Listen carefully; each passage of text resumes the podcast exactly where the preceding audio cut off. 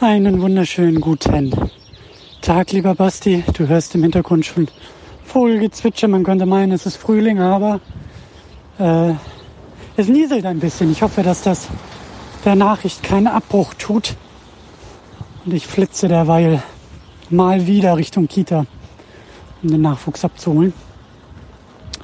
Und dachte mir, ich äh, liefere mal wieder ein paar Gedanken zu Star Wars hinterher. Ja, du hattest das wunderbar äh, zusammengefasst eigentlich, dass wir da vielen Sachen so den Deckel drauf gemacht haben.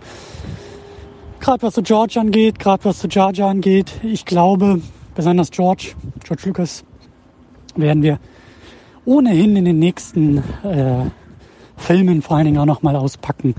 Und vielleicht packe ich da nochmal ein paar Gedanken rein zu diesem George als Showrunner und äh, was hätte da organisatorisch irgendwie noch besser laufen können. Vielleicht sehen wir das auch noch, ne? Vielleicht sehen wir das, wie du sagst, doch bei Empire und bei ähm, ähm, A New Hope. Und natürlich auch nachher bei den Disney-Filmen, wenn er fehlt. Da gibt es noch eine ganze Menge. Aber ich möchte das mal aufgreifen, was du so ein bisschen zu Obi-Wan Kenobi gesagt hast, zu Qui-Gon Jinn, zum Protagonisten, zum Cast, zum Ensemble und damit auch den Bogen wieder ein bisschen mehr Richtung Film schlagen. Ähm, ja, weil du da sehr schöne, sehr schöne Gedanken einfach hast. So dieses, ja, wer ist der Protagonist oder die Protagonistin, um wen geht's eigentlich in dem Film?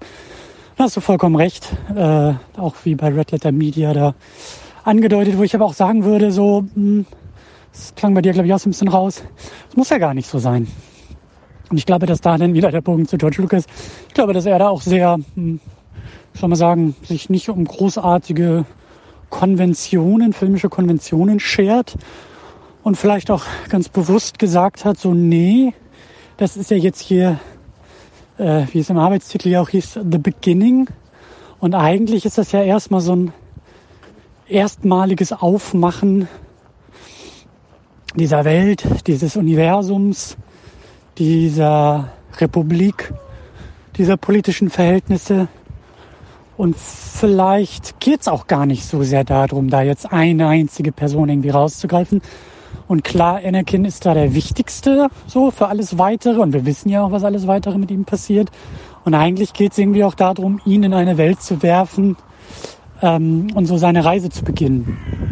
Und dadurch, dass er halt irgendwie ein achtjähriger oder ein zehnjähriger äh, Junge, ein zehnjähriges Kind ist, ähm, musste er vielleicht auch noch gar nicht viel in dieser Welt bewirken, sondern das, das ist es ja auch so ein bisschen. Der ist ja auch total überfordert von dieser großen Welt. Und vielleicht geht es eben auch eher darum, an seine Seite dann weitere Figuren zu stellen, die mindestens genauso wichtig sind wie er, weil die halt schon in dieser Welt mehr wirken und agieren. Und da finde ich das ja sehr spannend, wie du da Obi-Wan rausgreifst. Und ja, klar, so die Besetzung ist fantastisch und das werden wir auch Episode 2 und 3 nochmal sehen, hatte ich mir auch ein paar Making-of-Sachen angeschaut. So damals war Ewan McGregor schon sehr, äh, äh, wie sagt man, sehr bewusst, sehr, äh, war das sehr wichtig, da eben auch Alec Guinness aufzugreifen und so gewisse Ticks und gewisse äh, Betonungen und gewisse äh, Handlungen und Gesten und Mimiken und so aufzugreifen. Und vielleicht sehen wir das dann ja, wenn wir auch eben den Übergang zwischen den Trilogien machen, dass wir sagen, ach, guck mal hier und guck mal da. Also fantastische Besetzung, auch kein Wunder, dass man ihm da jetzt irgendwie noch so eine Disney-Serie spendiert, weil äh, er durchaus ein Highlight auch schon hier in Episode 1 war. Keine Frage. Aber ein Aspekt, der mir noch so aufgefallen ist, ähm, so, weil du ja auch gesucht hast, so dieser junge Obi-Wan Kenobi, wer ist das eigentlich? Und das ist so ein Gefühl, das hat sich, glaube ich, bei mir schon, schon immer so als Gefühl zu diesen Prequels irgendwie ergeben, aber ich konnte es, glaube ich, gar nicht so artikulieren. Ähm, und jetzt, wo du das so ausgesprochen hast und wo wir so drüber nachdenken, kommt das, glaube ich, kann, kann ich das langsam mal äh, konkretisieren. Und ich glaube, das, also es ist eine Frage, es ist ein Gefühl, was ich habe. Und ich glaube, dass es irgendwie auch darum geht, in Episode 1 zu zeigen, dass sein Training, also mich hat das schon immer gewundert, aber dass sein Training irgendwie sehr, äh, korrigiere mich da gerne, aber dass es vielleicht zu früh auch abgebrochen war. Also Qui-Gon Jinn ist ja sein Mentor, ist ja sein, sein, sein Jedi-Meister. Und Obi-Wan Kenobi wird uns hier als Padawan gezeigt, also als Schüler. Und Obi-Wans Aufgabe ist es, nachher Anakin zu, zu lehren und ihm die Wege der Jedi zu zeigen. Und mein Eindruck ist, dass das, also nicht nur mein Eindruck, das sehen wir ja nachher in den späteren Filmen auch, dass das zum Scheitern verurteilt ist, dass da was schief läuft. So, ich muss mal hier kurz gucken, dass ich über die Straße komme. Das ist wahrscheinlich auch sehr laut hier. Verzeih, verzeih, aber durch den Regen haben wir hier ein bisschen mehr Lautstärke als eigentlich nötig ist. Schauen wir mal, dass ich hier so ein bisschen ähm, rüberkomme. Jetzt noch schnell mal einen kleinen Sprint hinlegen und dann haben wir es auch geschafft. so, also Obi-Wan ist hier noch ein Schüler. Und ich hatte so den Eindruck, dass mit dem Tod von Qui-Gon so sein Training irgendwie auch sehr schnell auf einmal als beendet erklärt wird. Ähm, also Qui-Gon ist Qui-Gon ist der eigentliche Meister und was ja auch gesagt hast, Qui-Gon ist mehr so der Jedi, der rausfällt. Qui-Gon ist auf jeden Fall derjenige, der Anakin hätte trainieren müssen und vielleicht eben auch Anakin hätte gerecht werden können. Aufgrund seiner, was ich auch schon meinte, vielleicht ist er ein bisschen menschlicher angehaucht. Vielleicht ist er nicht ganz so. Mh, hm, vielleicht hat er sich nicht ganz so diesen Jedi-Weisheiten verschrieben. Also er fällt ein bisschen daraus. Er sitzt da nicht im Council, so als trockener, emotionsloser äh, Statist, sondern er ist draußen unterwegs, trainiert Obi-Wan Kenobi und ich glaube, das macht er eigentlich auch sehr, sehr gut. Und das hätte er mit Anakin ja eben auch ganz gerne gemacht. Und es hieß ja, oh, Anakin ist zu alt. Und also die Voraussetzungen sind halt nicht ideal, dass das jetzt auf einmal Obi-Wan in die, in, die, in die Schuhe fällt. Dieses Training von Anakin, aber vielleicht, und das ist so mein Gefühl immer gewesen, ähm, vielleicht war sein Training auch noch gar nicht so richtig zu Ende. Vielleicht war Obi-Wan auch noch gar nicht so weit, dass er selber zum Jedi-Meister schon geworden ist, aber schon gar nicht in der Lage, noch jemand anderes zu trainieren. So. Und das fand ich irgendwie interessant. Also, dass eben auch Obi-Wans Commitment gegenüber Anakin ja eigentlich nur ein Versprechen gegenüber Qui-Gon irgendwie ist oder so ein, ne, so Qui-Gon wollte, dass das passiert, also übernehme ich das und gar nicht so aus eigener freier Kraft und freien Stücken. Und ich glaube, das werden wir dann in Episode 2 und 3 auch noch sehen, wie das eben zum Scheitern verurteilt ist, wie es eben dazu führt, dass er Anakin nicht gerecht werden kann. Und Anakin ist eben auch ein sehr komplexer, eine sehr komplexe Figur mit sehr komplexen Emotionen, mit sehr komplexen, mit einem sehr komplexen weiteren Werdegang, so, ne, dieses von der Mutter entrissen, was ich auch schon meinte, so, hat ihr geschworen, zurückzukommen, sie zu befreien und will ja eigentlich irgendwie Gutes tun und wird halt so ein bisschen durchgeworfen und durchgeschüttelt. Und ja, also da vielleicht auch schon mal gleich die Frage zu dir, so wie, wie hast du das immer gesehen oder wie siehst du es jetzt? Ich habe so das Gefühl, auch da wieder wie immer, ne, ich arbeite mich an Ideen ab und ich sage ja, die Ausführung ist sehr, sehr schwierig bei den Prequels und bei dem, was George da irgendwie auf Papier gebracht hat. So. Und ich äh, vermute halt immer, was er eigentlich sagen wollte und worum es eigentlich geht, weil diese Filme halt nicht gut geschrieben sind. Und wir, wir dazu verdonnert sind, sowas ein bisschen, ich sage nicht, ich sage nicht zu erraten, aber ich sag mal, herauszuarbeiten. So. Und meine These ist eben, dass Obi-Wan eigentlich noch gar nicht bereit ist, vielleicht noch nicht so hundertprozentig am Ende seiner Reise als Schüler angekommen ist und das jetzt vielleicht ein bisschen vorschnell beendet, für beendet erklärt wird, weil, Obi, weil Qui-Gon Jinn eben stirbt. Und dann eben auch gleich diese Bürde oder diese, diese Herausforderung eines eigenen Schülers aufzunehmen. Ich kenne mich in einem Star Wars Lore nicht genug aus. Ich weiß nicht, wie das, wie da sonst der Werdegang ist. Aber ich fand es halt schon ziemlich krass zu sagen, hier so, hier ist deine Ausbildung, hier ist dein Abzeichen und zack, vielleicht darfst du es irgendwie dem nächsten weiterbringen, so weitergeben, was du gelernt hast. Vielleicht ein bisschen schnell, ein bisschen früh. Ähm, genau, und das ist eben daneben auch die Rolle von, von Qui-Gon, wie du auch gesagt hast, der da so ein bisschen irgendwie herausfällt und wahrscheinlich auch eher dieser, dieser Rolle gerecht geworden wäre, weil er viel weiter ist, viel weiser ist, viel erwachsener, viel, ja, viel reifer in allem ähm, und der hätte bestimmt auch besser mit dieser Komplexität umgehen können. Und Obi-Wan eben nicht. Und das, darum muss es ja eigentlich auch noch gehen. Da bin ich gespannt, was Episode 2 und was Episode 3 uns da noch zeigen. Ähm, und deswegen hatte ich halt, wie gesagt, immer eher den Eindruck, dass da das Training von Obi-Wan nicht abgeschlossen, sondern eher abgebrochen ist. Ähm, und äh, ja, bin ich mal gespannt, was du sagst und auch was wir in den späteren Filmen sehen. Und ja, wie gesagt, also der Ensemble-Cast, das sehe ich auch. Dass es da nicht um eine Person geht, sondern um viele. Obi-Wan, Qui-Gon, so deren Beziehung, um dann eben zu zeigen, wie überfordert vielleicht eben Obi-Wan später ist oder nicht überfordert, aber wie er der Sache vielleicht auch gar nicht gerecht werden kann und wie er da so ein bisschen reinstolpert in eine Sache, die, die ähm, er sich vielleicht auch gar nicht so sehr ausgesucht hat.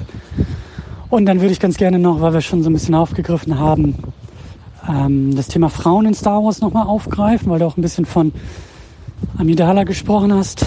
Padme, ja, ich weiß auch nicht, wie sie heißt, aber einigen wir uns vielleicht auf Amidala. Ich habe diese, da ist auch wieder George, weißt du, das habe ich auch nicht verstanden. Ja, diese komische, ich bin nur die Ablenkung und das war ja auch bei, bei, bei äh, Red Letter Media, da war ja auch so ein Punkt, wo ich auch sagen würde, ja, das war ja nicht, was George sich da überlegt hat. Da wollte er, glaube ich, einfach nur so einen Twist irgendwie drin haben, zu sagen, oh, ich bin ja eigentliche Königin. Und naja, auf jeden Fall, ähm, Amidala ist halt die, ja, wie du gesagt hast, die gewählte Königin. Ich fand es auch, das hat mich wahnsinnig irritiert. Ich habe das halt auf Englisch geguckt. Ich fand ihr, ihr Spiel, ihre Betonung wahnsinnig irritierend. Irgendwie, wie sie da im Senat spricht, das ist alles so total emotionslos. Weiß ich auch nicht, was, was, was, was da die Entscheidung sein sollte, was da vielleicht George auch von ihr haben wollte, so. Weil das war weder faster noch more intense. Das war irgendwie sehr leer. ähm, aber nun denn. Aber ja, so das Thema Frauen in Star Wars, das ist halt auch wichtig und da muss ich halt, ähm, also da bin ich da auf dem, auf, auf der Ebene bin ich erstmal ganz froh, dass bei den Disney-Filmen später da mal irgendwie drauf eingegangen wird, weil also auch das Thema Rassismus ist halt ein Riesenproblem in Star Wars. Guck dir mal die Filme da, guck dir die Originaltrilogie an, so klar, wir haben Landon nachher, Billy D. Williams, der da äh, ins Ensemble dazu stößt, so in Empire Strikes Back, aber das war irgendwie, glaube ich, auch, war das nicht dieser Carl Sagan, dieser, dieser äh, Weltraumforscher da in den USA, der ganz ikonisch ist, der irgendwie schon 77 irgendwie in Interviews saß und gesagt hat, so, äh, ja, so mein Fazit zu Star Wars ist interessant, aber äh, was ist das bitte für ein, in Anführungszeichen, Zukunftsszenario? Was ist das für eine Science-Fiction-Welt, die irgendwie nur komplett aus weißen Menschen besteht? Ähm, und das stimmt halt auch so, aber da werden wir später bei A New Hope und wahrscheinlich auch in den Disney-Film nochmal drauf eingehen. Und naja, hier im Grunde genommen auch, ne? Also es ist halt irgendwie ein weißer, sehr weißer Cast und die hier der Amit Best, der den Charger gespielt hat, so ja, der ist noch nicht mal mehr in dem Kostüm, der ist halt einfach weg, so wegretuschiert und digital ersetzt und Charger ist halt auch nichts anderes als eigentlich eine rassistische Karikatur auf so diesen äh, Jamaika-Slang und so. Also George ist da schon definitiv ein Kind seiner Zeit, Schrägstrich, ähm, ich weiß nicht, wie weit man da die Kritik aufmachen will, aber auf jeden Fall ähm, auch später so in, in den weiteren Prequels, so, das sind halt alles rassistische Karikaturen, die er da irgendwie oftmals in CGI irgendwie reinpackt. Und es ist halt eben auch also ein riesenblinder Fleck, was das Thema irgendwie Frauen in diesen Welten angeht. Ne? Also hier Queen Amidala, die hat zwar ganz tolle Kostüme an, so, aber sorry, da gibt's halt irgendwie nur Männer, nur weiße Männer, die da irgendwie ähm, agieren und handeln dürfen. Oder guckt ihr auch hier diesen, diesen, wie hieß der Gang, Gangridge oder so, da diesen, diesen, diese beiden da von der Handelsföderation, das sind halt auch ganz krass rassistische Karikaturen asiatischer Menschen, so. Das ist halt, also das ist, äh, glaube ich, eine Sache, die wir auch nochmal gesondert irgendwie aufmachen sollten. Ich weiß nicht, ob wir die schon hier bei Episode 1 komplett irgendwie ausdiskutieren können. Ist mir aber wichtig, dass wir es später auch nochmal irgendwie aufgreifen, so das Thema Rassismus und das Thema eben auch, ja, Frauenrollen in Star Wars. Und da ist mir jetzt auch nochmal aufgefallen, wie unfassbar glücklich die Besetzung von Carrie Fisher einfach auch in der Originaltrilogie war, die, glaube ich, aus diesen, ja, sehr hölz, auch damals schon sehr hölzern geschriebenen Dialogen und Figurenzeichnungen, glaube ich, echt eine Menge rausgeholt hat. Also äh, Hut ab vor ihrer Leistung und ein Riesengewinn für das, was damals mit Star Wars entstanden ist. Und hier fehlt es einfach so. Und ich weiß nicht, also Amidala ist halt eine sehr passiv geschriebene Rolle. Ich sag ja so, das Spiel auch da im Senat, denn sie da unterwegs in diesem als Decoy, als, als, nein, nicht als Decoy, aber wie sie sich da eben als äh, Gehilfin verkleidet, dann eben mit auf Tatooine unterwegs ist und Anakin sie fragt, are you an angel? Puh, George. Uiuiuiuiui. Schwierig. Schwierig, so. Äh, Amidala, die da irgendwie als Objekt irgendwie so auftaucht und äh, ich sag mal, bestaunt wird und ganz, ganz merkwürdig. Überhaupt auch diese ganze äh, Liebesgeschichte da schon irgendwie mit, mit Andeutung, die da entstehen soll, so mit einem achtjährigen Kind. Und ich weiß wirklich nicht, was das alles soll. Und da bin ich auch nicht begeistert drum. Ich weiß auch noch so die spätere, das ist ja das Problem, das ist auch gesagt, so das sind verschiedene Filme in den Prequels. So, äh, vielleicht jetzt hier so diese Ensemble-Reise, Liebesgeschichte im zweiten Teil und mehr so diese dunkle, der dunkle Fall, die dunkle Tragödie im dritten Teil. Alles cool, gehe ich voll mit, finde ich super. Was das angeht, äh, äh, gute Ideen so. Aber wir sind beide in Episode 2 es ist halt einfach ein beschissener Liebesfilm. So. Also George kann halt das noch viel, viel weniger. Also Romance ist wirklich nicht seine Stärke und hier zeigt sich auch schon wie und was und warum und überhaupt. Puh. Also ich weiß nicht, wie es dir geht, aber so, ich meine, jetzt reden auch wieder zwei Männer über Frauen im Film. Das ist natürlich auch immer problematisch. Aber ähm, mir ist es auf jeden Fall zumindest aufgefallen. Und äh, da hat George auf jeden Fall mehrere blinde Flecken was eben das Thema Frauen und Frauenrollen angeht. Deswegen ist Amidala da auch, ja, weiß ich nicht, schwierig. Gut gemeint ist auch noch zu wenig. Also die fällt halt einfach voll raus und tja, da hat sich nicht viel getan seit den 70ern, würde ich mal sagen. So. Und wie gesagt, also wäre Carrie Fisher damals nicht die Besetzung gewesen, dann wäre äh, Prinzessin Leia, glaube ich, noch, noch äh, was heißt noch, dann wäre sie schwächer gewesen. So. Und hier sehen wir halt, also das ist jetzt kein Diss gegen Natalie Portman in der Besetzung, das ist einfach ein klarer Diss in Richtung Drehbuch und in Richtung George. So. Tja. Das ist, glaube ich, erstmal alles, was ich soweit im Petto habe. Obi-Wan, der noch nicht abgeschlossene Padawan, der aus Pflichtgefühl heraus eine Aufgabe annimmt, die er vielleicht noch gar nicht annehmen kann, der ja gar nicht gewachsen ist. Qui-Gon, der sich eigentlich ähm, hier, wie du sagst, der sich hier zeigt. Ich finde es auch interessant, dass du so von Grautönen sprichst, so. Der sich hier zeigt und dann eigentlich gezeigt wird, um zu zeigen, dass er später fehlt.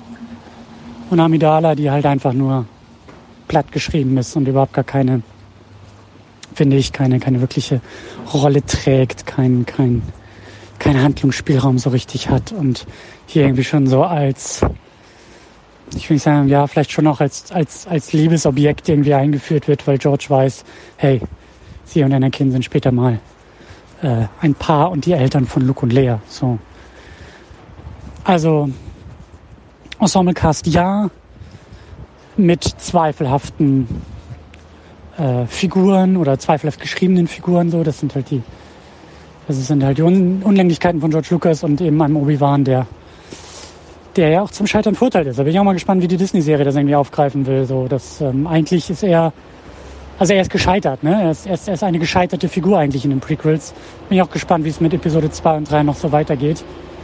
Ähm, aber ja, da bin ich mal gespannt, was du so erzählst. Hast du das auch so gesehen, dass, dass dieses Training von äh, Obi-Wan eigentlich zu früh vielleicht für beendet erklärt wird oder dass da eben auch eine, ein, ein, ein, ein Problem für den späteren Fall von Anakin entsteht, ähm, dass dem jungen Obi-Wan vielleicht auch noch so diese ganzen Erfahrungen und Weisheiten fehlen, die Anakin braucht und die er vielleicht selber erst Learning by Doing mäßig erfährt, indem er Anakin trainiert und damit eben scheitert. Bin gespannt, was du erzählst. Ähm, Genau, und ich weiß nicht, ob wir auch noch weitere Figuren irgendwie rausgreifen, aber lass uns vielleicht noch ein bisschen auf Obi-Wan rumkauen und dann mal schauen, ähm, weil sonst könnten wir meiner Meinung nach, glaube ich, die Figur noch langsam ein bisschen äh, abschließen und dann nochmal schauen, ob wir noch weitere konkrete Filmelemente haben. Es sei denn, du willst immer noch über Qui-Gon sprechen, ne? Also, äh, da bin ich auch noch offen. Also, mach's gut. Ich bin gespannt, was du erzählst. Ahoi.